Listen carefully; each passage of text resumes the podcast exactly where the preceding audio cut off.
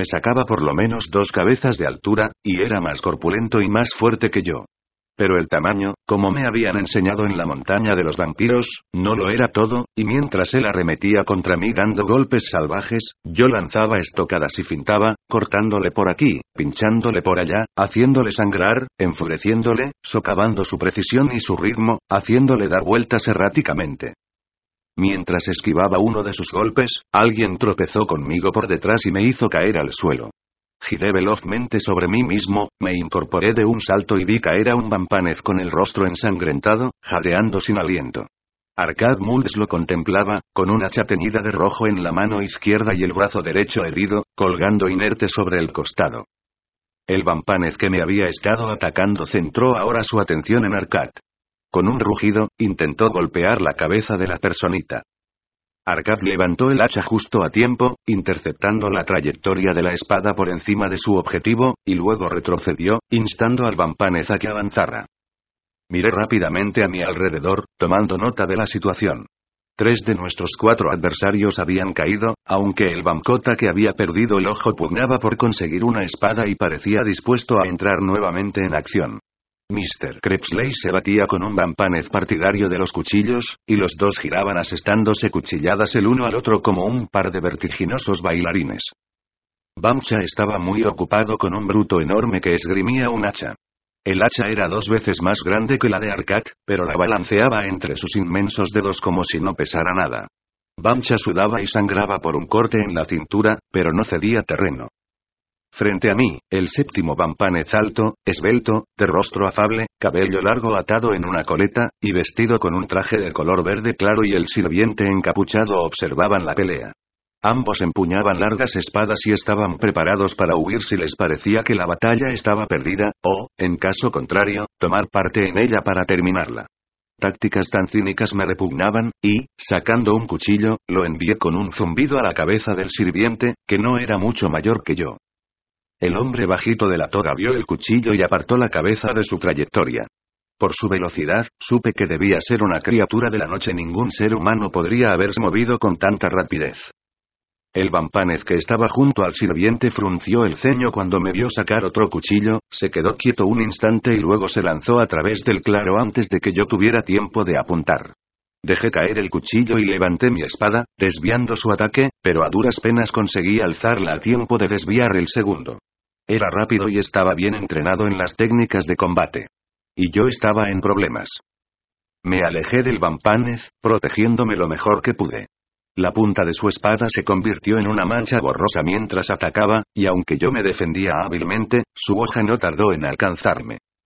Sentí como me abría una herida en lo alto del brazo izquierdo, un profundo corte en el muslo derecho, un arañazo irregular sobre mi pecho. Me apoyé contra un árbol y la manga del brazo derecho se enganchó de una rama. El vampanez me lanzó una estocada a la cara. Pensé que había llegado el fin, pero entonces mi brazo quedó libre, y mi espada bloqueó a la suya y la dirigió hacia el suelo.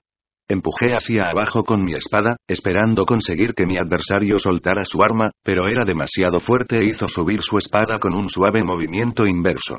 Su hoja se deslizó a lo largo de la mía, provocando una lluvia de chispas. La movió tan rápido y con tanta fuerza, que en lugar de desviarse al llegar a la empuñadura de mi espada, cortó limpiamente la carcasa dorada y la carne y el hueso de mi sobresaliente pulgar. Lancé un chillido mientras mi pulgar salía disparado hacia la oscuridad. Mis dedos soltaron la espada y caí, indefenso. El vampanez miró a su alrededor con indiferencia, descartándome como amenaza. Mister. Crepsley estaba ganando la guerra de los cuchillos, la cara de su oponente estaba hecha jirones. Arcat había superado la desventaja de tener un brazo herido y hundió profundamente el hacha en el estómago de su vampanez que aunque rugió y siguió luchando con valor, estaba irremediablemente perdido. Bamcha forcejeaba con su oponente, pero se se defendía, y cuando Mr. Crepsley y Arcat acudieran en su ayuda, su fuerza combinada sería suficiente para acabar con el gigante. El Bamcota que había perdido un ojo estaba de pie, espada en mano, pero no lograba mantenerse firme y no supondría ninguna amenaza. Mientras todo esto ocurría, Evana permanecía sentada en el suelo, con una expresión neutral en su rostro, sin tomar parte en la pelea. Estábamos ganando, y el vampanez del traje verde lo sabía. Gruñendo, apuntó una vez más a mi cabeza planeando cortármela de un limpio tajo en el cuello, pero rodé fuera de su alcance, hacia un montón de hojas. En lugar de seguirme para acabar conmigo, dio media vuelta y echó a correr hacia donde esperaba el sirviente de la toga, cogió una espada caída en el suelo y huyó velozmente entre los árboles, empujando al sirviente delante de él. Me incorporé, gimiendo de dolor, y, rechinando los dientes, recogí el cuchillo que había dejado caer, y fui a ayudar a Arcata a terminar con su vampanez. No era noble clavarle un cuchillo en la espalda a un guerrero, pero solo pensaba en poner fin a la batalla, y no sentí compasión por el vampanez cuando se quedó rígido y se derrumbó, con mi acero profundamente hundido entre los homóplatos. Mr. Krebsley ya había despachado al vampanez de los cuchillos, y tras encargarse del Bamcota tuerto un rápido corte en la garganta, se dispuso a ir en ayuda de Bancha. Fue entonces cuando Evana se levantó y lo llamó, ¿también vas a levantar tus cuchillos contra mí, Larten? Mr. Krebsley vaciló, con los cuchillos en alto. Entonces abandonó su actitud agresiva y dobló una rodilla ante ella. No, señora suspiró. No lo haré. Entonces, yo no levantaré mi mano contra ti, dijo ella, y empezó a ir de un vampanez muerto a otro, arrodillándose junto a ellos, haciendo el signo del toque de la muerte, susurrando. Hasta en la muerte saldrás triunfante. Mr. Krebsley se puso en pie y observó a Bancha mientras éste se batía con el más grande de los vampaneces. Por los pelos, Alteza observó secamente, cuando la enorme hacha de guerra del gigante estuvo a punto de arrancarle el cuero cabelludo a Bancha. En respuesta, Bamcha honró a Mr. Krebsley con una de sus palabrotas más groseras, ¿te sentirías ofendido si te ofreciera mi ayuda, Alteza? Preguntó Mr. Krebsley cortésmente. No os quedéis ahí, daos prisa. Gruñó Bancha, esos dos se escapan. Tenemos que. Por las entrañas de Charma. Gritó, evitando nuevamente por los pelos que el hacha alcanzara su cabeza. Arcat, quédate conmigo, dijo Mr. Krebsley, avanzando para interceptar al gigante. Darren, ve con Bancha por los otros. De acuerdo, respondí. No mencioné el hecho de haber perdido un pulgar. Tales consideraciones no tenían relevancia en el calor de una batalla de vida o muerte. Mientras Mr. Krebsley y Arcad distraían al gigante, Bancha se dio la vuelta, haciendo una pausa para recuperar el aliento.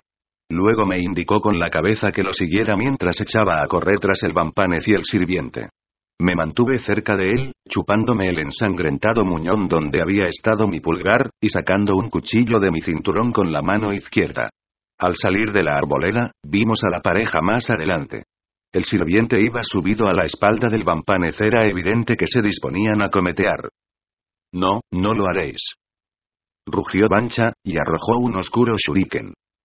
Alcanzó al sirviente por encima del homóplato derecho. Este chilló y cayó de la espalda del vampanez.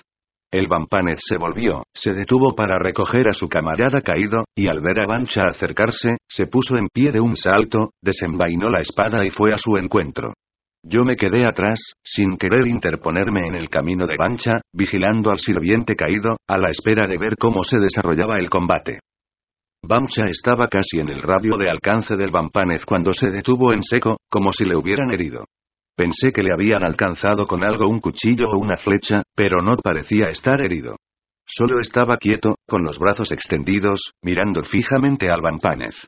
Este también se había quedado inmóvil, con los ojos rojos muy abiertos y una expresión incrédula en su rostro de oscuro color púrpura. Entonces bajó la espada, la devolvió a su vaina, se dio la vuelta y recogió al sirviente. Bamcha no hizo nada para detenerle. Detrás de mí, oí a Mr. Krebsley y Arcad salir de la arboleda. Corrieron hacia nosotros y se detuvieron junto a mí al ver cómo escapaba el vampanez, mientras Bancha permanecía inmóvil, mirándolo. ¿Pero qué? Empezó a decir Mr. Krebsley, pero entonces el vampanez alcanzó la velocidad del cometeo y desapareció. Bancha se volvió hacia nosotros, y se dejó caer al suelo. Mr. Krebsley soltó una palabrota no tan grosera como el anterior exabrupto de Bancha, pero casi enfundó sus cuchillos con disgusto. Los has dejado escapar. exclamó. Avanzó a zancadas y se detuvo junto a Bancha, mirándole con abierto desprecio, ¿por qué? Grunó, cerrando los puños. No pude detenerle, susurró Bancha, bajando los ojos. Ni siquiera lo intentaste. Rugió Mr. Krebsley. No podía luchar con él, dijo Bancha. Siempre he temido que llegara esta noche. Rezaba para que no ocurriera, pero una parte de mí sabía que sucedería. Dices cosas sin sentido. Exclamó Mr. Crepsley, ¿quién era ese Vampanez? ¿Por qué le dejaste escapar? Su nombre es Ganenars, dijo Bancha en voz baja y quebrada.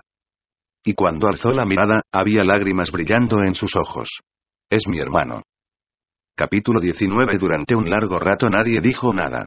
Arcat, Mr. Crepsley y yo mirábamos fijamente a Bancha, que mantenía la vista clavada en el suelo. Sobre nuestras cabezas, la luna había desaparecido tras un espeso banco de nubes. Cuando finalmente se alejaron, Bancha empezó a hablar, como incitado por los rayos de la luna. Mi verdadero nombre es Banchars, dijo.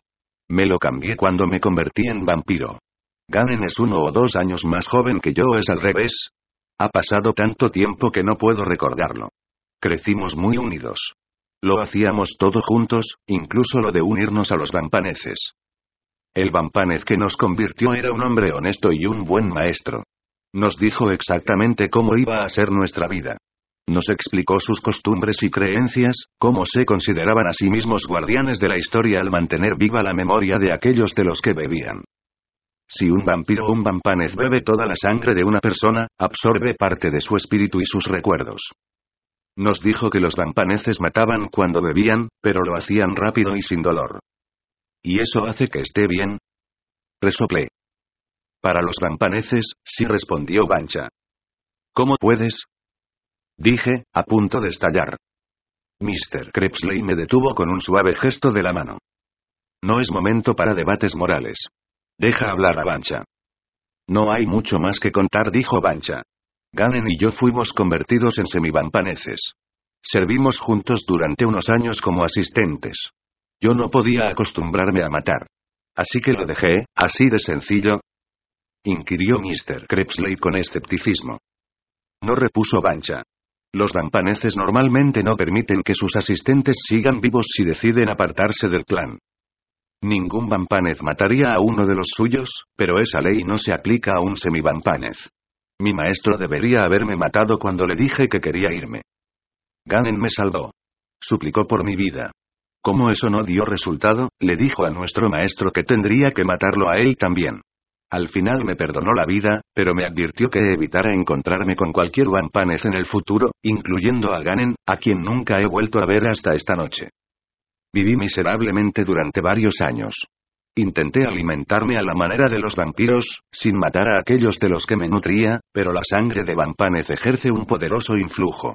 Perdía el control cuando me alimentaba, y mataba a mi pesar. Al final, decidí no seguir alimentándome, y dejarme morir. Fue entonces cuando conocí a Paris Esquile, y me tomó como discípulo. ¿París te convirtió? preguntó Mr. Crepsley. Sí, aún sabiendo lo que eras, Bamcha asintió, pero ¿cómo puede alguien convertirse en vampiro si ya ha sido convertido en vampanez? Pregunté yo. Es posible si no te han convertido por completo, dijo Mr. Crepsley. Un semivampiro puede convertirse en vampanez, y viceversa, pero es peligroso y rara vez se intenta. Solo sé de otros tres casos y dos acabaron con la muerte, tanto la del donante como la del receptor. París conocía el riesgo, dijo Bancha, pero no me dijo nada hasta después. Yo no hubiera accedido a ello si hubiera sabido que su vida correría peligro. ¿Qué tenía que hacer? preguntó Arcat. Tomar mi sangre y darme la suya, como en cualquier conversión corriente respondió Bancha. La única diferencia fue que la mitad de mi sangre era de vampanez, y por lo tanto, venenosa para los vampiros. París tomó mi sangre contaminada, y las defensas naturales de su cuerpo la anularon y la volvieron inofensiva. Aunque podría haberle matado fácilmente, como su sangre podría haberme matado a mí. Pero nos acompañó la suerte de los vampiros, ambos sobrevivimos, aunque sufrimos una gran agonía. Con mi sangre de vampanez transformada por la sangre de París, fui capaz de controlar mis impulsos alimenticios. Aprendí bajo la supervisión de París, y cuando llegó el momento, me entrené para convertirme en general. Mi vinculación con los vampaneces no fue revelada a nadie, excepto a los otros príncipes. ¿Ellos aprobaron tu conversión? inquirió Mr. Crepsley. Después de haberme probado a mí mismo muchas veces, sí. Les preocupaba Ganen. Temían que mi lealtad se dividiera si volvía a encontrarme con él, como ha ocurrido esta noche, pero me aceptaron, y prometieron mantener en secreto mi verdadera historia. ¿Y a mí por qué no me contaron nada de ti? Pregunté. De haber ido yo a la montaña de los vampiros mientras tú estabas allí, te lo habrían contado. Pero es de mala educación hablar de alguien que no está presente. Esto es condenadamente frustrante, gruñó Mr. Crepsley. Comprendo que no nos hayas hablado de esto antes, pero si lo hubiéramos sabido, habría ido yo a por tu hermano, dejando que te ocuparas de aquel gigante en el bosque. ¿Cómo iba a saberlo? Bancha sonrió débilmente. No le vi la cara hasta que me acerqué a él para matarlo. Era la última persona que esperaba encontrarme. Detrás de nosotros, Evana surgió de entre los árboles. Sus manos estaban rojas por la sangre de los lampaneces muertos. Llevaba algo. Cuando se acercó más, me di cuenta de que era mi pulgar perdido. Encontré esto, dijo, lanzándomelo. Pensé que querrías recuperarlo. Cogí el pulgar y miré el muñón de donde había sido cortado. No había sido consciente del dolor mientras escuchaba hablar a Bancha, pero ahora el latido se intensificó, ¿podemos coserlo?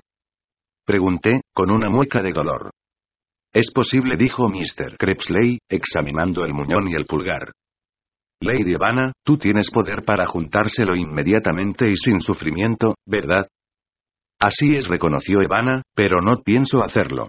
Los fisgones no merecen favores especiales. Meneó un dedo ante mí. Deberías haber sido espía, Darren. Era difícil discernir si estaba enfadada o de broma.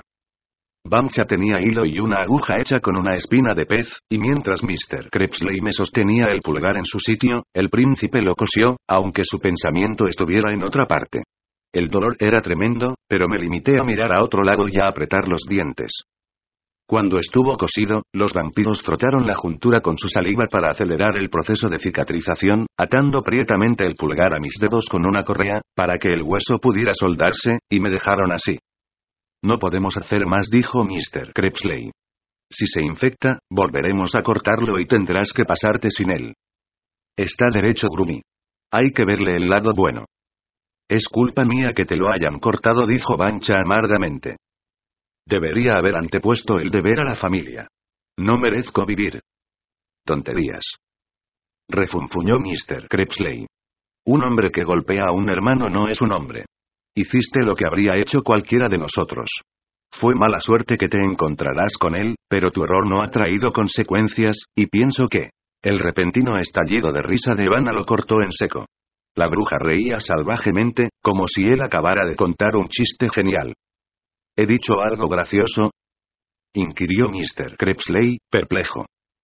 Oh, Larten, si tú supieras. Respondió ella entre chillidos. Él alzó una ceja mirándonos a Bancha, Arcati a mí, ¿de qué se ríe? Ninguno de nosotros lo sabía. No importa de qué se ríe, dijo Bancha, avanzando hacia la bruja para enfrentarla. Lo que yo quiero saber es qué estaba haciendo aquí, en primer lugar, y por qué conspiraba con el enemigo mientras fingía ser nuestra aliada. Evana dejó de reír y se encaró con Bancha.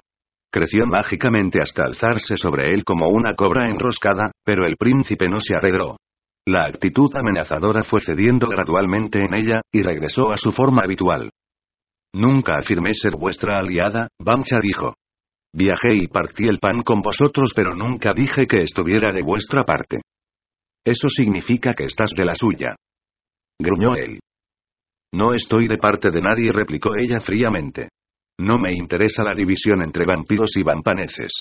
Para mí sois solo unos chiquillos tontos y pendencieros, que una noche entrarán por fin en razón y dejarán de escupirse furiosamente unos a otros.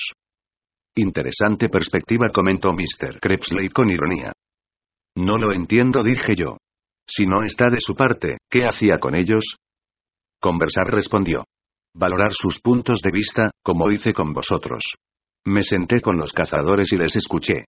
Ahora he hecho lo mismo con la presa. Acabe como acabe la guerra de las cicatrices, tendré que tratar con los vencedores. Es bueno conocer de antemano el calibre de aquellos a los que estará ligado tu futuro. ¿Alguien puede encontrarle un sentido a todo esto? Preguntó Bancha. Evana sonrió con satisfacción, disfrutando con nuestra confusión. ¿Está bien visto que unos combativos caballeros lean novelas de misterio? Preguntó. Nos quedamos mirándola inexpresivamente. Pues si lo habéis hecho, ya deberías imaginaros qué está pasando. ¿Alguna vez has golpeado a una mujer? Le preguntó Bancha a Mr. Crepsley. No dijo este. Yo voy a hacerlo, gruñó Bancha. Calma. La bruja emitió una risita tonta y luego se puso seria. Si tenéis algo valioso, y otros lo están buscando, ¿cuál sería el mejor lugar para ocultarlo? Si esta tontería continúa, advirtió Bancha. No es una tontería, dijo Evana. Hasta los humanos conocen la respuesta. Pensamos en ello en silencio. Entonces, yo levanté la mano, como en el colegio, y dije. En el exterior, a la vista de todos. Exactamente, aplaudió Evana. La gente que busca o que caza raramente encuentra lo que está buscando si se halla justamente frente a ellos. Es habitual pasar por alto lo más obvio. ¿Qué tiene eso que ver con? Empezó Mr. Crepsley. El hombre de la toga no era un sirviente, lo interrumpió Arcad con voz lúgubre. Volvimos la cabeza, inquisitivamente. Eso fue lo que pasamos por alto, ¿verdad? Precisamente dijo la bruja, y ahora, en su voz había un deje de simpatía. Al vestirle y tratarle como a un sirviente como han estado haciendo desde que emprendieron el camino, los vampaneces sabían que sería el último objetivo a por quien alguien iría en caso de ser atacados. Evana levantó cuatro dedos, dobló lentamente el índice y dijo. Tu hermano no huyó porque tuviera miedo, Pancha.